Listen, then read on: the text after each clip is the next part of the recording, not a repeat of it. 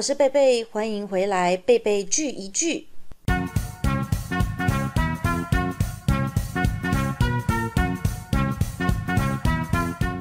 今天在这集的节目呢，想要跟各位介绍一部日剧，它其实是已经有一点年纪了，它大概是在二零一七年的时候播出的。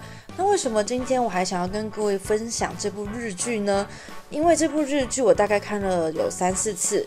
很多朋友如果问我说：“诶，贝贝，你有什么推荐日剧？”我大部分都会推荐给他们这一部。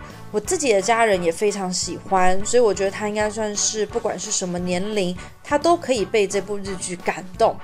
所以这部日剧它叫做《鹿王》，就是一个非常特别的名字。我一直到把它整个都看完，我才了解它这个名字为什么要这么取。我想它应该是想要说明它是指陆地上的跑者、陆地上的王者这样子的一个含义。那我们这集里面呢，不时有一些重要的剧情上面雷，只有一些背景的一些说明，所以各位不用担心。日剧呢，它其实是改编真实故事的。它主要呢是在说明，就是日本崎玉县，它有一个专门生产竹袋这个商品的一个传统的工厂。那什么是竹袋？不知道大家有没有看过竹袋这个东西？你可以想象我们在看动画跟影集的时候，不是会有那个忍者？那忍者他们脚上面穿的那个，不是有一个非常非常奇怪形状的袜子？看起来很薄，然后将大拇指跟其他的脚趾分开，就变成两边这样。那个其实就是竹带。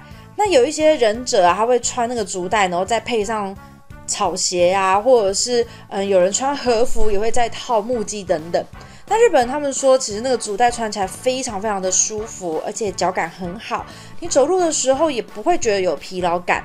而且听说，如果你要手工去制作这个竹袋，一天还只能够做一双而已。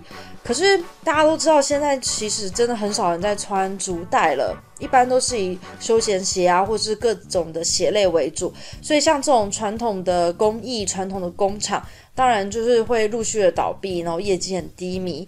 那这部日剧呢，它就是建立在这样子的一个故事的背景，所以它是一个真实，就叫做竹袋公司的故事。它在一九二九年就开始制作竹袋了。所以大家应该可以想象得到，这个故事呢，它就是要从一个已经快要倒闭的一个小工厂，它要怎么样运用他们家最传统的竹袋的这个商品，然后呢，去创造出一个崭新可以热卖的商品，这就是这个故事的主轴。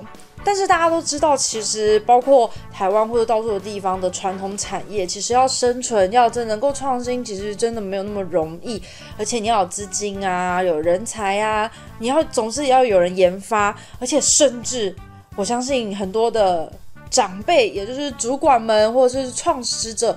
他们其实就是一直都用一些蛮旧的思维，然后创立到现在，要其他让他们去创新，不是对每个人来说其实都不是那么的容易。那这一步其实也是一样，要怎么样从？固守的传统中，然后走出自己的路，就是这部的卖点。那在这部日剧里面呢，大家应该可以想象，它其实就是一个逆转胜的结局。所以它其实故事的架构都非常的中规中矩，也很容易猜到结局。但其实它的重点是在整个故事的内容里面，它把用角色的方式，每个角色的人物都非常的鲜明，然后还有一个又一个的伙伴一起努力的跨越很多的困难，所以整个氛围都非常的好。我在看这部的时候，自己就忍不住的就哭了很多次，因为会让我不自觉的就很融入在里面。那当然，它也非常的热血，所以我就是边笑边哭这样。那像日本就很喜欢这类型的内容，像海贼王啊什么的，那其实都有一点，我觉得有些类似的成分在里面。就是，那么我觉得有一个特别特殊的一个内容可以跟大家分享的是，它里面一直不断的强调。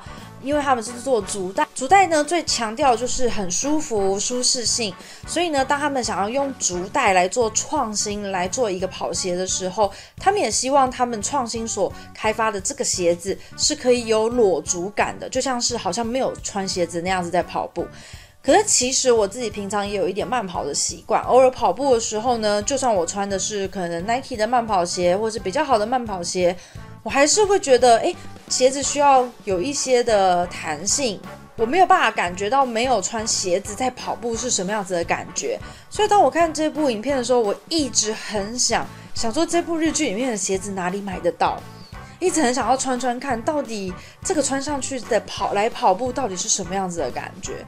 所以不知道各位看完之后有没有跟我一样的感觉？如果有的话呢，也可以跟我一起做分享。